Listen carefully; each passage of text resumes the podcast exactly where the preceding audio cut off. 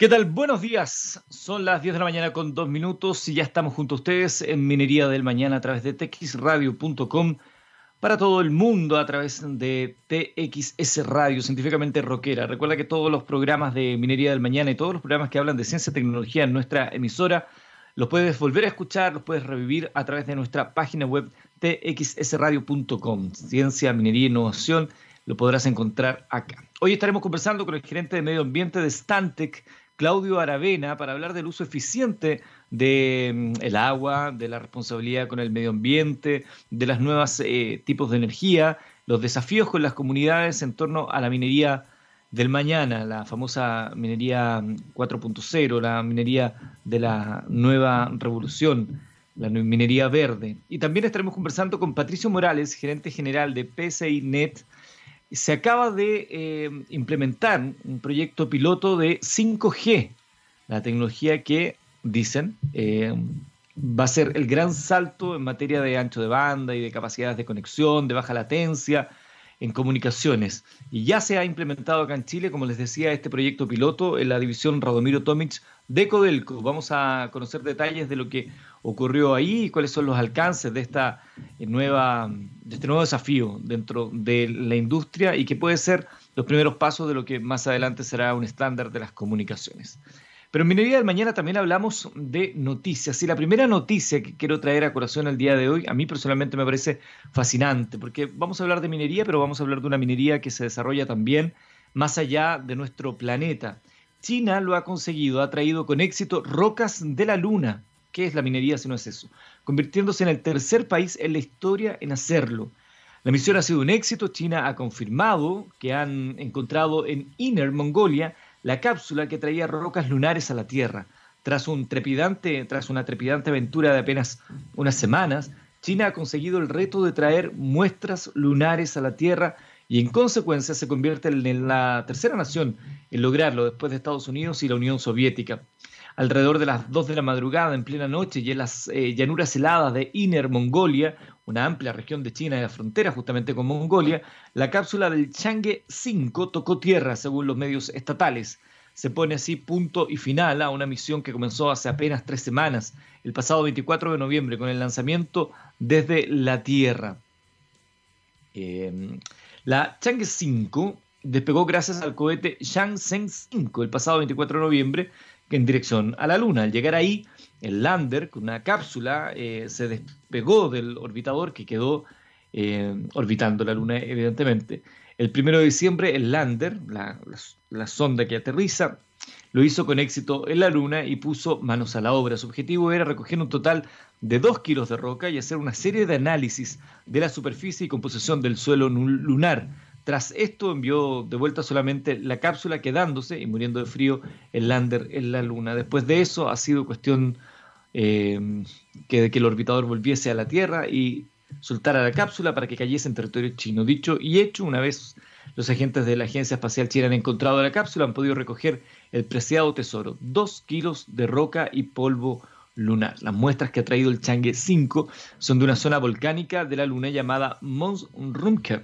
Este montículo volcánico de unos 70 kilómetros de ancho tiene la peculiaridad de haber entrado en erupción recientemente, así entre comillas, porque eh, este recientemente para los tiempos eh, lunares significa 1.300 millones de años, pero es relativamente reciente sosteniendo o teniendo en cuenta que las muestras que trajeron Estados Unidos y la Unión Soviética tienen más de 5.000 millones de años. Ahora solo falta que los laboratorios de China analicen las muestras y ofrezcan los detalles. China, que generalmente más secreta con sus programas espaciales, ha mostrado desde un primer momento el progreso de esta misión prácticamente en vivo y en directo, prueba de la confianza en la misión y de su éxito. Otras veces, a menudo hay que esperar que la misión sea finalizada con éxito para que siquiera avisen de ella. Aunque también es cierto que el año pasado vimos todo el espectáculo del Chang'e 4, siendo el primer rover en aterrizar en la parte oscura de la Luna. Recordarán ustedes esa información. Mientras tanto, China sigue avanzando a pasos agigantados en la exploración espacial. Es uno de los países con más lanzamientos de cohetes al año y diversas misiones de estos últimos años demuestran sus avances. Llegaron por primera vez al lado oculto de la Luna, ahora traen muestras lunares y un rover está camino a Marte. La carrera espacial, como podríamos haber pensado hace algunos años, ya no es una cosa de dos, sino que entró China, como ha entrado en todos lugares, ¿no? Acá en Chile también sabemos de las inversiones chinas. Otra información eh, del ámbito minero es una información preocupante que recibió Sokimich. El gobierno del Congo cuestionó a una minera socia de la chilena Sokimich. Una preocupante información recibió la empresa nacional desde la empresa Core Potash, firma donde tiene una participación eh, un poquito más alta del 20%. El ministro de Minas de la República del Congo envió una carta a la minera cuya matriz está basada en el Reino Unido, expresando su decepción por la velocidad de progreso de los proyectos en dicho país y cuestionando el cumplimiento de las obligaciones de la compañía con el gobierno. La firma ligada a Julio Ponce Lerú detalló que Core Potash continúa dialogando con la cartera por esa materia y está monitoreando la evolución de esta comunicación. Los estados financieros de Soquimich a septiembre de este año reflejan una inversión en Core Potash de unos 27 millones de dólares eh, por la participación del 20.26%. De acuerdo a su memoria, en 2016 la minera suscribió un aumento de capital por casi 20 millones en Elemental Minerals Limit, hoy Core Potash, cuyos principales activos son depósitos de potasio en la República del Congo. Y tras lograr un acuerdo que contó con el 80% de aprobación de los socios, Codelco División Ventanas cerró por eh, adelantado su proceso de negociación colectiva con ambos sindicatos que agrupan a la totalidad de los trabajadores del rol B, de acuerdo con la comunicación enviada por la estatal nacional, según detalló la empresa este martes en un comunicado. El acuerdo considera un 0% de reajuste salarial y un bono de término de negociación de 1.700.000 pesos líquidos, 50%, pesos, 50 digo, inferior respecto al proceso anterior. La negociación acordó que los convenios colectivos tendrán una vigencia de 36 meses y comenzarán a regir a partir del 1 de febrero del 2021 para el sindicato número 1 y del 1 de mayo del 2021 para el sindicato turnados. Además, la corporación detalló que el proceso de votación contó con la participación del 70% de los asociados habilitados para votar en ambos sindicatos. Y finalmente, durante la reunión que se dio a conocer el día de ayer, Alta Ley presentó su segunda generación de proyectos en Consejo Estratégico Ampliado. Se trata de siete proyectos que abarcan tres áreas de acción principales, desarrollo de proveedores, minería digital y minería sustentable, con más de 30 representantes de compañías mineras, proveedores, asociaciones gremiales e instituciones públicas. El pasado 11 de diciembre, Alta Ley presentó la segunda generación de proyectos estratégicos en los que trabaja. El encuentro contó con la participación del subsecretario de Minería Iván Cheuquelaf, el presidente de Tsunami Diego Hernández, el presidente de Minovex Juan Rayo, que estuvo la el día martes con nosotros, el gerente general de Aprimil, Sergio Hernández, y representantes de gran parte de las compañías mineras del país, entre otros. Vamos a la música científicamente rockeros y luego estaremos conversando ya con nuestros invitados. Escuchamos a Europe. Esto es una balada clásica, Carrie. Estamos de regreso después de escuchar a Europe con esta balada clásica. Quizás muchos de aquellos que nos escuchan en más de alguna oportunidad bailaron esta canción apretada de Curry de em, Europe. Científicamente rockeros, texradio.com. Hacemos Minería del Mañana, una presentación de nuestros grandes amigos de Anglo American. Cuando miramos al futuro vemos una compañía con un propósito claro. En Anglo American se han propuesto reimaginar la minería para mejorar la vida de las personas. ¿Y cómo lo están haciendo? Poniendo la innovación en el centro de todo. De esta forma seguirán impulsando y estando a la vanguardia en la industria minera, adaptándose, buscando mejores formas de extraer y procesar minerales usando menos en agua y menos energía. El futuro está cada vez más cerca. Anglo American, personas que marcan la diferencia en minería. Y también somos eh, una presentación de 360, una organización que brinda servicios y productos en las áreas de comunicaciones industriales, automatización y tecnologías operacionales con más de 28 años de experiencia. Nacimos prestando servicios a la industria minera y nos hemos expandido a todos los sectores privados y públicos que abordan desafíos digitales complejos se definen como integradores tecnológicos enfocados en desarrollar soluciones alineadas con la estrategia digital de nuestros clientes. 360 también es parte de Minería del Mañana. Cuando hablamos de minería en nuestro país, eh, probablemente uno de los principales temas que, suele estar ahí en, en, la palestra y probablemente dentro de, de, la mirada más crítica es la relación de la industria minera con el medio ambiente. Para hablar justamente de aquello, tenemos la posibilidad de tomar contacto en este instante con Claudio Aravena, gerente de medio ambiente de Stantec. Bienvenido, Claudio, a Minería del Mañana. Hola, Eduardo, muchas gracias por la invitación. Eh, buena oportunidad.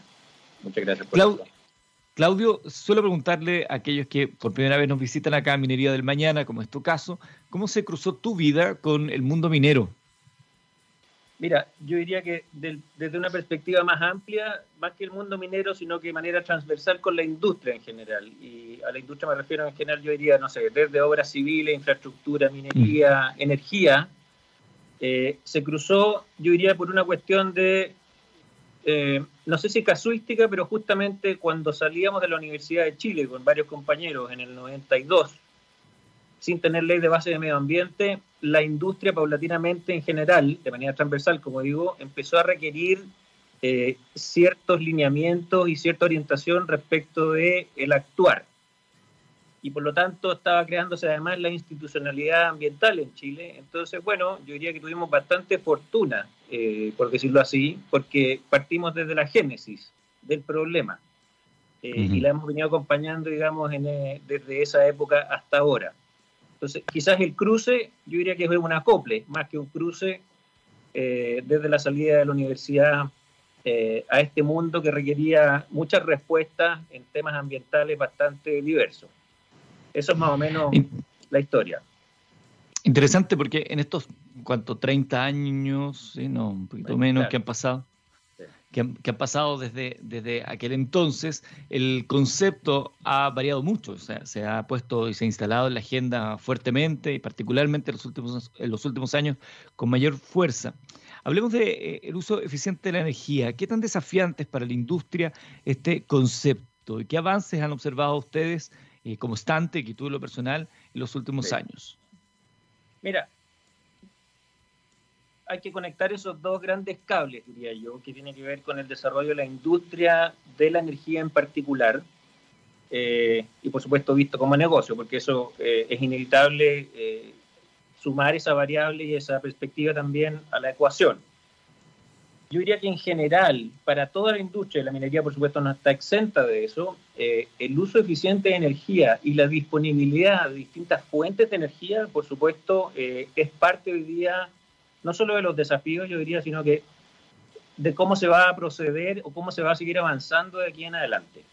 Eh, y no solo con la energía, sino con los recursos en general. Por supuesto, conecta el agua con eso también.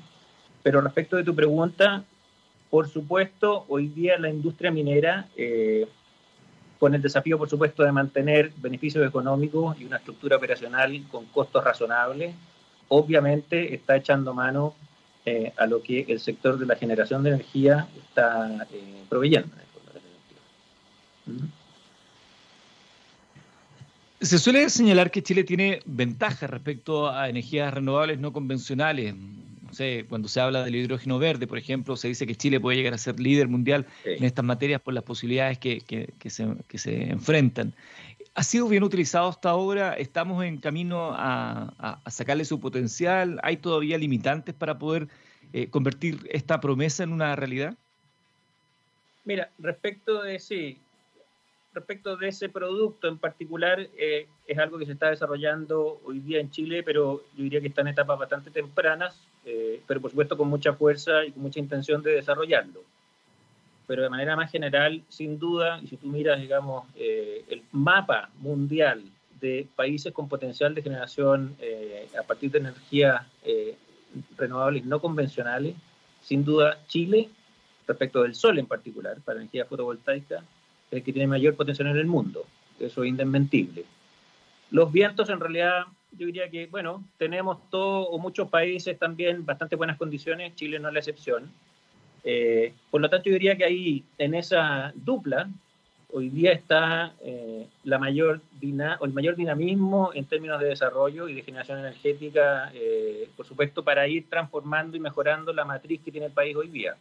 está el desafío y, por supuesto, el compromiso de ir reduciendo la, el uso de energía fósiles y, por supuesto, estas dos que te digo yo, junto con el agua, que tampoco es tan renovable. Uno no podría llamarlo tan renovable porque el agua también tiene sus restricciones. Cuando si tenemos lluvias y precipitaciones nivales, por supuesto la hidroelectricidad adquiere preponderancia.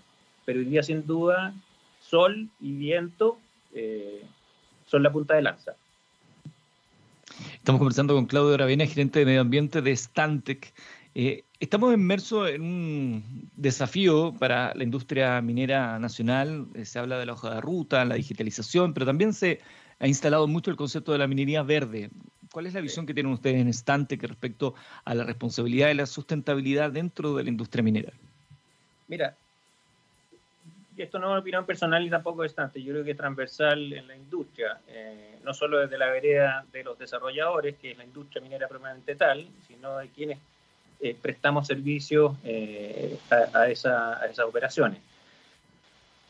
No sé si son pilares fundamentales, pero efectivamente son puntales y como hablábamos, tiene que ver con la energía, el medio ambiente de manera amplia y genérica, el agua y comunidades todo eso confluye, uno lo puede vaciar a responsabilidad o minería responsable y en algunos de esos componentes uno podría hablar de sustentable. ¿ah? Eh, la minería verde sí, es un buen concepto, pero si uno hace la bajada de la pelota, eh, por decirlo bien coloquialmente, si uno aterriza esto, efectivamente hay cosas que se pueden hacer de manera responsable y otros elementos de esta, de esta industria que sí obedecen a criterios de sustentabilidad en el tiempo. Pero efectivamente es algo, no es por buena onda ni, ni es de moda, pero sino es algo absolutamente necesario. Y la industria lo está mirando y por supuesto todos nosotros también. Y trabajamos en pos de que esa, de ecualizar todos estos aspectos y ponderarlos de la mejor manera posible. Claudio, perdón, estoy con, me, soy medio adolescente con, con Gallito.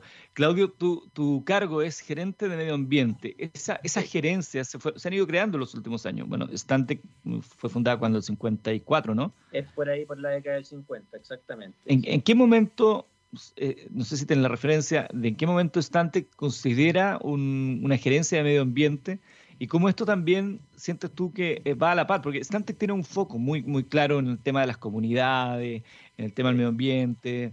Dicen ustedes en su propia página web, diseñamos pensando en la comunidad. ¿En qué momento esto cuaja para Stantec? Sí, mira, no es que yo diga en realidad, pero ha sido, ha sido una necesidad, una necesidad creada. Eh, no solo desde quienes prestamos servicios, como te digo, como compañías como Stantec y por supuesto todo el, universo de eh, empresas consultoras eh, con distintas especialidades, pero también desde el lado de los proyectos, cuando se empezó a desarrollar en algún momento, se, por supuesto se advirtió que todas las componentes ambientales, comunidades, recursos, eh, era necesario ponderarlo. Yo diría que el tema medioambiental o la demanda medioambiental nació, como te digo, por una necesidad. O sea, esto que hemos hecho históricamente, hoy día ya tiene otros códigos, otros requerimientos, otras condiciones. Por lo tanto, necesitamos de las especialidades eh, en temas ambientales y, por supuesto, sociales de manera transversal. Por lo tanto, quienes prestamos servicios o los consultores, eh, tuvimos que empezar a prepararnos, por supuesto, para atender eh, ese mundo de requerimientos. Así que yo diría que es una consecuencia de el actuar y el accionar de cualquier industria. Eh, hoy día, operar sin estándares ambientales y, por supuesto, sociales es algo que es impensado en realidad. Eh, si, uno no tiene la licencia ambiental y la licencia social, es muy difícil que un proyecto no solo sea aprobado, sino que además flote en el tiempo. Todo la minería y, no sé, los parques fotovoltaicos, los parques eólicos, son nuevos vecinos que tienen que, por supuesto, se llegan a instalar y tienen que establecer estas relaciones de largo plazo con quienes ya han estado históricamente ahí. qué relevante, qué relevante ese, punto. Sí. Qué, qué, relevante ese punto, el punto que tiene que ver con las comunidades. Muchas veces se piensa que solamente la, la responsabilidad está en que, ok, el uso del agua, el uso de los recursos, no sé, los, los, decantadores que, que, deja la industria, pero también la relación con las comunidades, cómo se vinculan, no solamente la generación de trabajo, sino que también una generación de oportunidades, de educación. Ahí hay todo un área muy interesante y desafiante para la industria minera en particular y para la industria en general. Así es, mira, sin ir más lejos, uno podría tomar como ejemplo, eh, y que por supuesto no son muy afortunados, muchos proyectos que tuvieron revocadas sus licencias ambientales, sus resoluciones de calificación ambiental. Y en general yo diría que en el 100% las razones tienen que ver con conflictos o con procesos incompletos alegados por la comunidad respecto de consultas, de participación, de involucramiento, Entonces, la mayoría, yo diría que toda la, totalidad casi de los proyectos que se han caído en ese sentido, que han, que han visto, digamos, eh, revocada su licencia ambiental, ha sido por motivos de conflicto con la sociedad y la comunidad.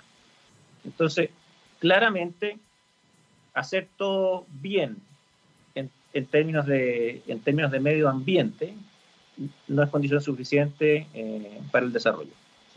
Y eso, bueno, desde el estallido social yo creo que por supuesto se ha, se ha acrecentado y se ha hecho más marcado. Y, y, eso, llegó para instalarse, no es, algo, no es una coyuntura, no es algo que vaya a cambiar o a decrecer o a amainar de aquí en adelante. Eh, va a estar igualmente presente con un peso específico y una gravitancia bien, bien importante en el desarrollo de, bueno, de todos los países en realidad. Chile no es la excepción. Bueno, dentro de ese contexto, la, comunidad interna de las empresas mineras eh, ha debido enfrentar un desafío mayúsculo y el país estaba muy atento a cómo lo íbamos a resolver con el COVID, esta pandemia que todavía nos no, está azotando, pese a que eh, ya tenemos un horizonte de vacunación y todo, sabemos que no es la, la, panacea ni la solución final, pero se, se ha eh, se ha puesto siempre, en, digamos, a modo de ejemplo, que Chile, a diferencia de Perú, mantuvo las operaciones con, eh, un, nivel de éxito en términos de, salubridad interesante. También ahí hay un factor determinante en estos procesos de cambio, ¿no? Sí, mira, sin duda tiene que ver con las voluntades. Eh, y cuando la necesidad existe, finalmente todos buscamos los mecanismos para hacer avanzar lo que no se puede detener. O sea, es indesmentible y no podemos negar que efectivamente la actividad, la minería en Chile eh, es el motor, eh, la columna vertebral. Por lo tanto, desde todas las veredas o de todos los flancos que participan en la industria, la necesidad de mantener esa dinámica y las operaciones se instaló con una fuerza tal que todos nos alineamos en realidad. O sea, durante pandemia, con ponerte algunos ejemplos más o menos domésticos y pedestres, nosotros logramos de manera eh, mancomunada con algunos de nuestros clientes seguir realizando estudios para no detener, por ejemplo, estudios de impacto ambiental que hoy día están en, eh, desarrollo y que van a entrar prontamente, por supuesto, a calificación. Mantuvimos ese trabajo de terreno con mucho esfuerzo, todas las precauciones, pero, pero era necesario eh, actuar. Y eso, por supuesto, no solo los consultores, no solo los titulares de proyecto, eh, sino también toda la comunidad sabe que esta dinámica no se puede perder. Y se mantuvo cierta inercia en algún minuto, pero bueno, hoy día estamos trabajando prácticamente en condiciones normales, por decir así, pero con eh, bastantes esfuerzos de por medio. Y eso es un entendimiento generalizado en realidad. Eh, es una industria que no ha podido bajar, como dijiste tú. Es bien increíble. Eh, yo diría que conversando aquí con, con, algunos de los colegas dentro de Stantec, la contingencia obligó a mejorar procesos dentro de la minería y optimizar, digamos, eh, al máximo todo. O sea, hubo reducción de dotación, algunas operaciones se mantuvieron, pero incluso otras mejoraron.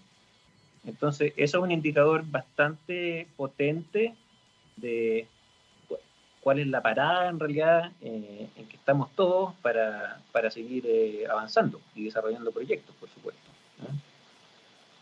Sin, perder de vista, por supuesto, que es necesario los beneficios económicos, pero no por eso vamos a desatender, independiente de la coyuntura, la contingencia, vamos, vamos a desatender eh, aspectos ambientales eh, y comunitarios y sociales. Cuéntame un poco de lo que están desarrollando hoy en Stantec. Stantec es una empresa muy grande, eh, cuya matriz está en Canadá. esta es la, la, oficina acá en Chile. ¿Cuáles son los desafíos los cuales está trabajando Stantec hoy en nuestro país?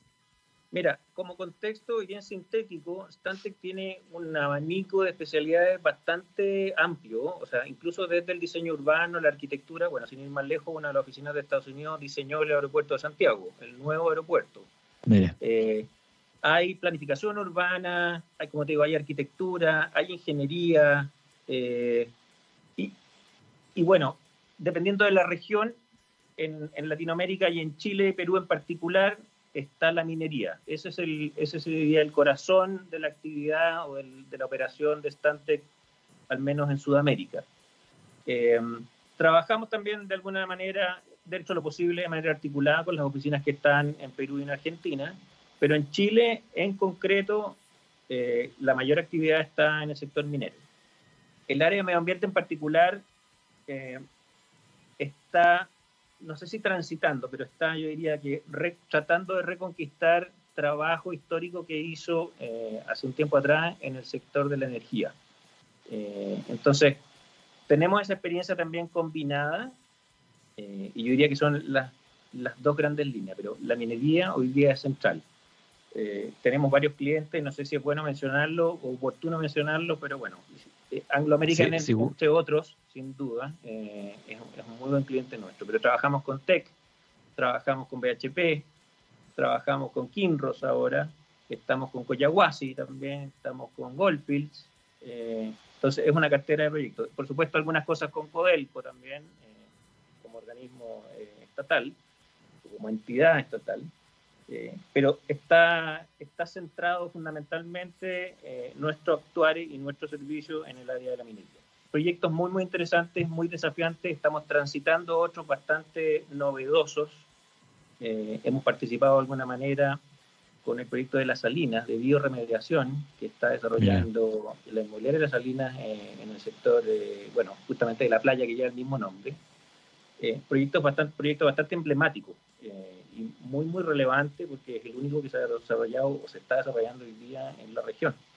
Eh, no hay otro, eh, digamos, que tenga esa, esas características.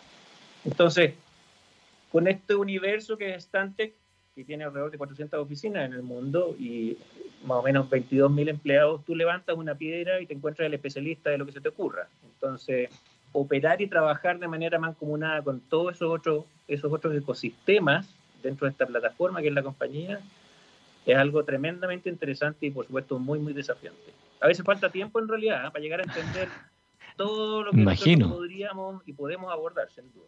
¿Mm? Me imagino. Y, eh, y, corrígeme si me equivoco, pero entiendo que Stantec es uno de esos ejemplos de las empresas que comienzan en una oficina muy pequeña. Entiendo que Don Stanley fue el primer doctorado canadiense y él empezó con esta compañía. Tuvo su primer, doctorado, su primer doctorado en ciencia o en ingeniería ambiental y bueno, se le deben haber alineado los planetas, pero estudió en Harvard, obtuvo ahí su doctorado con una beca de la Fundación Rockefeller. Entonces, bueno, quizás es uno, otro ejemplo de esta, quizás de meritocracia o de justamente oportunidades y algo de fortuna también. Pero sí, es una, es una compañía que partió muy, muy pequeñita, con por supuesto ha sido ambición y ganas de, esta persona, y es hoy día la empresa que es, ¿ah? y que tiene un crecimiento orgánico también, eh, adquiriendo otras compañías de especialidad alrededor del mundo. O sea, solo para terminar, que en Chile eh, es hoy día, lleva ese nombre, pero compró MWH hace unos cuatro años atrás. Eh, y Montgomery Watson Harsa también era otra empresa eh, del rubro de la ingeniería, con más especialidad en, aguas. Entonces, hoy día somos, traemos esa experiencia de muchos años de operación de MWH en Chile y por supuesto potenciada, como te digo, con este universo de profesionales y especialistas que está alrededor del mundo eh, a un clic de distancia en realidad. Uno toma el teléfono y te puedes comunicar con lo que sea que sea necesario atender. ¿ah? La oficina global en su máxima expresión. Claudio Oravena, gerente de Medio Ambiente de conversando con nosotros el día de hoy acá en Minería del Mañana. Muchas gracias, Claudio, por acompañarnos. Eh, a ver si en otra oportunidad volvemos a encontrarnos para hablar de estos temas que son tan interesantes también. Muy bien, muchísimas gracias, Eduardo, por la oportunidad y la invitación. Que tengan un buen día. Igualmente. Nosotros, estimados amigos, vamos a la música, escuchamos ahí Pop Last for Life, un clásico a estas alturas, y al regreso vamos a hablar de la implementación de 5G en una mina, la división Radomiro Tomic de Codelco. ¿Cómo funcionó eso y cuáles son los alcances acá en Minería del Mañana?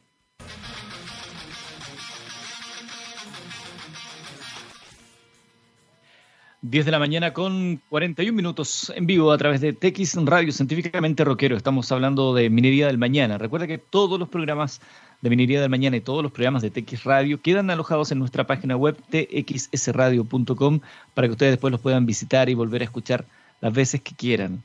Y a continuación vamos a hablar de algo que nos parece muy interesante. Días atrás hablábamos con la, eh, a propósito del 5G y las posibilidades para la industria nacional, pero ya hay una prueba consolidada, un proyecto piloto implementado en la división Radomiro Tomic de Codelco, promovido por la Subtel. Es el primero en Chile que incorpora esta tecnología a sus faenas mineras y tiene como objetivo a futuro mejorar la gestión de la operación a través de la analítica, la visión artificial, Big Data, etcétera. El diseño e implementación del proyecto eh, estuvo a cargo de las empresas Nokia Chile y de PSINet Chile. Y para hablar justamente de PSINet y de esta de esta noticia que nos parece francamente muy, muy interesante de conversar, está con nosotros el gerente general de PSINet, Patricio Morales. Bienvenido, Patricio, gusto de saludarte. Hola, Eduardo, igualmente. Gracias por la invitación. Eh, me parece que estamos frente a un hito muy relevante para lo que será la conectividad 5G, de, que en un tiempo más será el, el, gran estándar. Pero cuéntanos cómo se fue desarrollando este proyecto y cómo llegan ustedes a ser factor clave en él. A ver, bueno, eh, el 5G eh, es, el sistema nervioso central de todo lo que es la industria 4.0, esta nueva revolución industrial, ¿ah? hablando de la, de la cuarta revolución industrial, como dicen todos, y principalmente viene asociada a todo lo que es automatización y inteligencia artificial llevada a los procesos productivos. Ahora, entendiendo que Chile como gran eh, industria minera eh, eh, juega un rol de, eh, lo que digo yo siempre, aquí en Chile se juega el Campeonato Mundial de Minería, está en, una de las plazas más importantes del mundo de minería.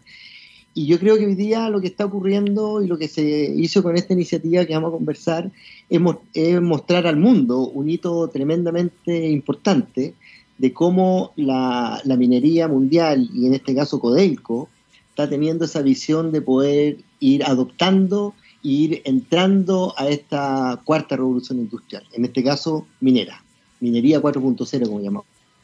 Exactamente, sí, pues hay toda una hoja de ruta desde las autoridades, desde los gobiernos, en ese, en ese sentido.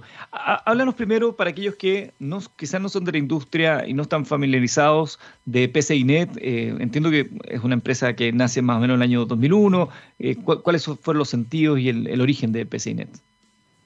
Nosotros, eh, nosotros partimos el año 2001, PCNet era una compañía americana de data center, infraestructura de data center, lo que hoy día es más conocido como cloud, eh, eh, donde se alojan y se hospedan todas las aplicaciones que uno accede a Internet, desde una página web de un banco hasta un billing de celular o pasando por un sistema de películas como puede ser Netflix. Todo esto se aloja en infraestructura de data center, que es lo que es PCINet. Ahora, PCINet hace parte de un grupo de empresas tecnológicas que también estamos fuertes en el área de telecomunicaciones a través de CTR, que es otra compañía hermana, son los mismos socios, los mismos accionistas y la misma estructura eh, gerencial. También soy gerente general de esa compañía, pero que tiene una vertical fuerte en telecomunicaciones y infraestructura de telecomunicaciones. Operamos eh, desde Curicó hasta Puerto William en todo lo que es servicios de telecomunicaciones, principalmente a empresas y a zonas extremas y rurales. Somos como un, la telco más chica de Chile, ¿ah? somos un telefónica chiquitito, pero muy nichado en lo que es ruralidad y en lo que es zonas extremas. Y ahí partimos y en, en, combinación con todo el área de infraestructura data center, cloud y toda una una plataforma de ingeniería en lo que es integración de, servicios y sistemas y desarrollo de aplicaciones, hacemos este grupo más o menos de 350 técnicos y especialistas e ingenieros. Si bien, para algunos, si bien para algunos podría considerarse que aporta ya a cumplir 20 años en una empresa reciente, consideremos que están en una industria que si algo sabe es de revoluciones. En estos 20 años ha pasado de todo en la industria, por lo tanto, como que en 20 años como si hubieran vivido 60. Efectivamente, la velocidad vertiginosa de la tecnología es un desafío de, reinversión constante. Nosotros hablamos siempre de la ola de la tecnología y la ola de la tecnología, asimilando el nombre de ola, es como surfear. ¿ah? Y, y surfear una ola tiene dos desafíos. El primero, que si la tomáis muy antes, no la podéis surfear porque la ola no estaba lista. y si no la tomáis a tiempo, la ola pasó y quedaste atrás. Entonces es muy pina el seguir el mundo de la tecnología y es muy desafiante estar surfeando la ola de la tecnología. ¿Mm? Patricio Morales, gerente general de PSINET, está conversando con nosotros. Hablemos de este proyecto, eh, hablemos ya de lo que hicieron ahí la división Radomiro Tomic de Codelco ¿cómo, ¿qué tan difícil fue implementar esta red 5G? Yo he visto algunos videos de, de, monitoreo de unos camiones, de identificación, cómo ya se empieza a notar la baja latencia que ofrece la 5G, etcétera. Primero, eh, aquí, aquí, aquí voy a, quizás te voy a, te voy a graficar eh, de una manera más simple y humana del rol que juega una red 5G. Eh, en dentro de lo que se puede llamar esta revolución tecnológica o esta, o esta nueva industria 4.0. Eh, si hacemos la analogía de la mano del hombre, nuestra mano es un terminal, ¿ah? es un sensor, es un instrumento, un instrumento en el cual uno puede mover los dedos, pero además es un sensor porque yo puedo tocar algo y puedo determinar si tiene temperatura o no, o puedo sentir si la aspereza del, de lo que estoy tocando. Entonces, la mano es un terminal, es un sensor. Esa mano hoy día tiene que transmitir lo que siente a través del sistema nervioso que viaja. Y el cerebro, mi cerebro es el que traduce que está caliente o que está áspero, ¿no es cierto? Y de acuerdo a eso reacciona el cerebro, reacciona y toma decisiones. Por ejemplo, tomar algo o por ejemplo quitar la mano porque está caliente. Entonces genera una acción. Entonces, hoy día los camiones son las manos, la red 5G del sistema nervioso y el Big Data analítica es el que toma las decisiones. Esa es la revolución industrial que viene. Viene en el sentido de que hoy día los sistemas necesitan muy buenos terminales y sensores, un camión, una válvula, una correa, un molino o, un, mismo termostato, pero la importancia de que el sistema nervioso sea en tiempo real, de alta disponibilidad, alta velocidad, hace que cuando esos datos llegan y los procesa el cerebro, puede reaccionar en tiempo real, lo que funciona mal. Entonces el 5G viene a, viene a, revolucionar el, mundo industrial, como también el mundo al que pertenecemos todos nosotros en, en la vida cotidiana, más que poder ver una película más rápido, en que vamos a poder determinar a través de una gran gama de sensorización, levantar datos, transportar esos datos, llevarlo a un sistema de analítica o big data, algoritmos de decisión y reaccionar frente a eso en tiempo real a una capacidad que el hombre no la tiene, humanamente no la tiene. Supongamos que hoy día tenemos 300 camiones en una, en una, en una división minera, eh, y esto te lo cuento porque hoy día nosotros operamos la red 4G de minera escondida también, y, lo que hay que hacer acá, si uno está monitoreando distintas variables de los camiones, velocidad, aculatamiento, descarga mineral, etcétera, y hay que tomar decisiones en tiempo real. Humanamente, monitorear 300 camiones a la vista no es fácil. ¿Ah? Y no son solo 300 camiones o 200 camiones, son tres palas, perforadoras, eh, e-, equipos de apoyo, eh, cargadores frontales, camionetas. Es un ecosistema que se está moviendo en un perímetro que, existen muchos sistemas hoy día que automatizan esos procesos, pero la gran innovación que, tuvo aquí Codelco, y aquí lo voy a enlazar después con, el, con la iniciativa de Subtel, y la iniciativa que tuvo Codelco y principalmente eh, RT, porque esta es una iniciativa y una idea del gerente general de RT, de, de Lindor Quiroga, que, que hay que entregar, le entrego todo el mérito. Nosotros fuimos un laboratorio, el lab, que desarrolló su, su, su, idea era de poder efectivamente incorporar visión artificial para poder monitorear eh, distintas variables de lo que ocurre en, en los camiones. Y en, y en, ese sentido, para que eso se pudiera hacer realidad, esto que poder observar las maniobras de los choferes de los camiones y poder ir mejorando a nivel de productividad y de seguridad, se necesitaba una red de alta velocidad y de alta disponibilidad, porque son dos cosas fundamentales, que no se corte la red y que transmitan los, ratos, los datos, en este caso la imagen, y que transformamos en dato en tiempo real, para que el Big Data, la analítica que está detrás, pueda reaccionar y entregar información en tiempo real para el sistema. Entonces, aquí se, conjugaron muchas cosas. ¿ah? Eh, un partner que, que, es fundamental en esto, que lo mencionaste al principio, Nokia, Nokia con su tecnología, que es la tecnología de 5G, se monta para dar la, solución eh, estructural, que es el sistema nervioso, o sea, poder eh, contactarse con el campo, con los sensores, con los instrumentos y transportar esa información con todas las garantías que se necesitan en tiempo real para que lo absorba el sistema, la, inteligencia y reaccione. Y ahí se produce este círculo virtuoso de industria 4.0, de revolución industrial, de, de, manejo, de que máquinas manejan máquinas. ¿ah? Y el hombre solamente hoy día monitorea, controla y va definiendo parámetros de productividad y de seguridad cada vez más exigentes porque el desafío es que la inteligencia lo vaya llevando a cabo. Qué notable. Estamos conversando con Patricio Morales, gerente general de PCINET, que además nos da una muy buena analogía con esto de la mano. Creo que hace que quede todo absolutamente claro desde, esa perspectiva. ¿Cómo ves tú el horizonte para el desarrollo del 5G en Chile? El, Estado ya ha anunciado una hoja de ruta al respecto. Eh, la gente se pregunta cuándo ya podrá estar operativa. Ya se venden algunos dispositivos que dicen 5G disponible, pero falta la, estructura. creo que, la autoridad aquí en Chile ha sido muy proactiva, muy, muy agresiva en este tema. Bueno, de hecho, se acaba de cerrar hace una semana atrás, un mes atrás, la, licitación de, 5G, donde participaron las grandes compañías, participaron compañías extranjeras. Eh, de hecho, hay, hay, hay mucho interés y ya el 5G en Chile es una realidad. O sea, estamos hablando de que de adjudicar la autoridad próximamente los ganadores o los que van a, desarrollar esta tecnología, los plazos, estamos hablando de plazos de uno o dos años para que la, tecnología esté disponible para las personas.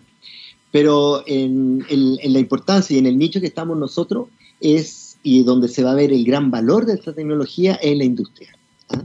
porque al final, eh, si bien es cierto como usuario final desde un celular o desde la casa, principalmente en los ambientes móviles que, tiene el 5G, va a poder dar esa facilidad de acceder a información más rápida, bajar un video, eh, transmitir más datos, estas mismas conversaciones con imágenes, ya poder hablar mirándole la cara al otro. Eso, eso es un beneficio que al final no es de alto impacto para el usuario, sino va a andar un poco más rápido. pero el impacto que genera en la industria ahí estamos hablando de otra cosa. Por ejemplo, eh, en términos para poder que la gente pueda entender, hoy día la precisión del 5G en, lo que puede hacer eh, manejo de los camiones, para ver eh, en camiones autónomos, en una red 4G podemos estar hablando de una precisión de 4 a 10 metros de precisión. Perfecto. Con 5G tú puedes hablar de una precisión de 5 centímetros. Entonces... Así, eh, así de impactante. Así, es, para poder relativizar, o sea, en el fondo, imagínate un bus autónomo del transporte público, porque ahí un bus, hoy día la tecnología para, de autonomía, de manejo autónomo, está disponible. Pero lo que tiene que existir es una red de alta disponibilidad, y cuando hablo de alta disponibilidad no hablo solamente de latencia, sino hablo también de, capacidad de datos, de transportar datos en tiempo real, porque la inteligencia no va a estar en el bus, la inteligencia va a estar en un big data. Es como el mismo ejemplo que te di de la mano. El bus va a ser la mano, el bus de transporte público. Y para que el bus frene en el momento, pare donde tiene que estar, parte y pueda, y pueda eh, moverse autónomamente, que al final van a ser todos los vehículos, vamos a entrar en una red autónoma, tiene que haber una red tremendamente confiable, con altas capacidades y de muy baja latencia. Y eso es 5G. Entonces 5G viene, una, viene a una revolución muy fuerte en el bienestar hacia el hombre y en el desarrollo productivo. Patricio, eh, en algún minuto en, Europa hubo eh, informaciones que señalaban que las antenas 5G colaboraban para transmitir el COVID. Incluso hubo atentados contra antenas 5G y todo eso. ¿Cómo lidian ustedes con las fake news? para transmitir el COVID. Es que lo que pasa es que el, la 5G, si uno, si uno entramos a los fake news, el 5G no es lo peligroso. Lo peligroso es lo que transporta el 5G. Porque el 5G lo que va a permitir es transportar muchos datos.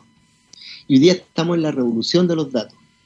El nuevo petróleo del mundo son los datos y lo hemos vivido y lo sabemos y, es algo que uno puede entrar a Netflix a ver documentales relacionados con todo esto y son los datos. Entonces, ¿cuál es la gran, la gran discusión a nivel mundial? Está dada por los datos, pero el tema es que el 5G va a ser realmente la carretera para transportar cientos de miles de millones de datos en tiempo real. Entonces, eso llevado a un sistema de inteligencia artificial, de analítica, de algoritmo, claro, ahí hay, ahí hay una, una ventaja muy grande a aquellos que manejan los datos, que hoy día sabemos que son las compañías tecnológicas las que están liderando esto. Y bueno, como todo lo que ocurre en, en, en, esta, en el mundo de la tecnología, que como partimos la, la conversación, la tecnología va mucho más rápido que la regulación. ¿ah? Entonces, eh, ahí, ahí está el dilema. Y ahí está los fake news que le genera, obviamente, tierra fértil para hacer cualquier conspiración y, da, da, da para la imaginación. Porque es, es verdad lo que ocurre. Patricio Morales, gerente general de PCInet, conversando con nosotros. Nos ha pillado la hora, me hubiera gustado que pudiéramos hablar de otros proyectos que ha tenido PCInet en, en la industria minera, en la escondida, en redes de control en Codelco, AccessCar. Yo creo que eso va a quedar para una próxima conversación, Patricio, que desde ya dejamos planteada. Ok, Eduardo, muchas gracias por este tiempo y disponible siempre para, para seguir conversando contigo.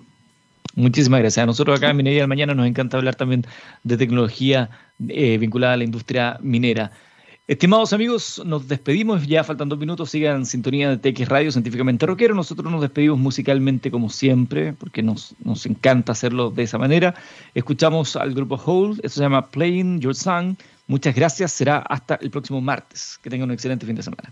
Gracias Gabriel Cedrés desde la sala de control.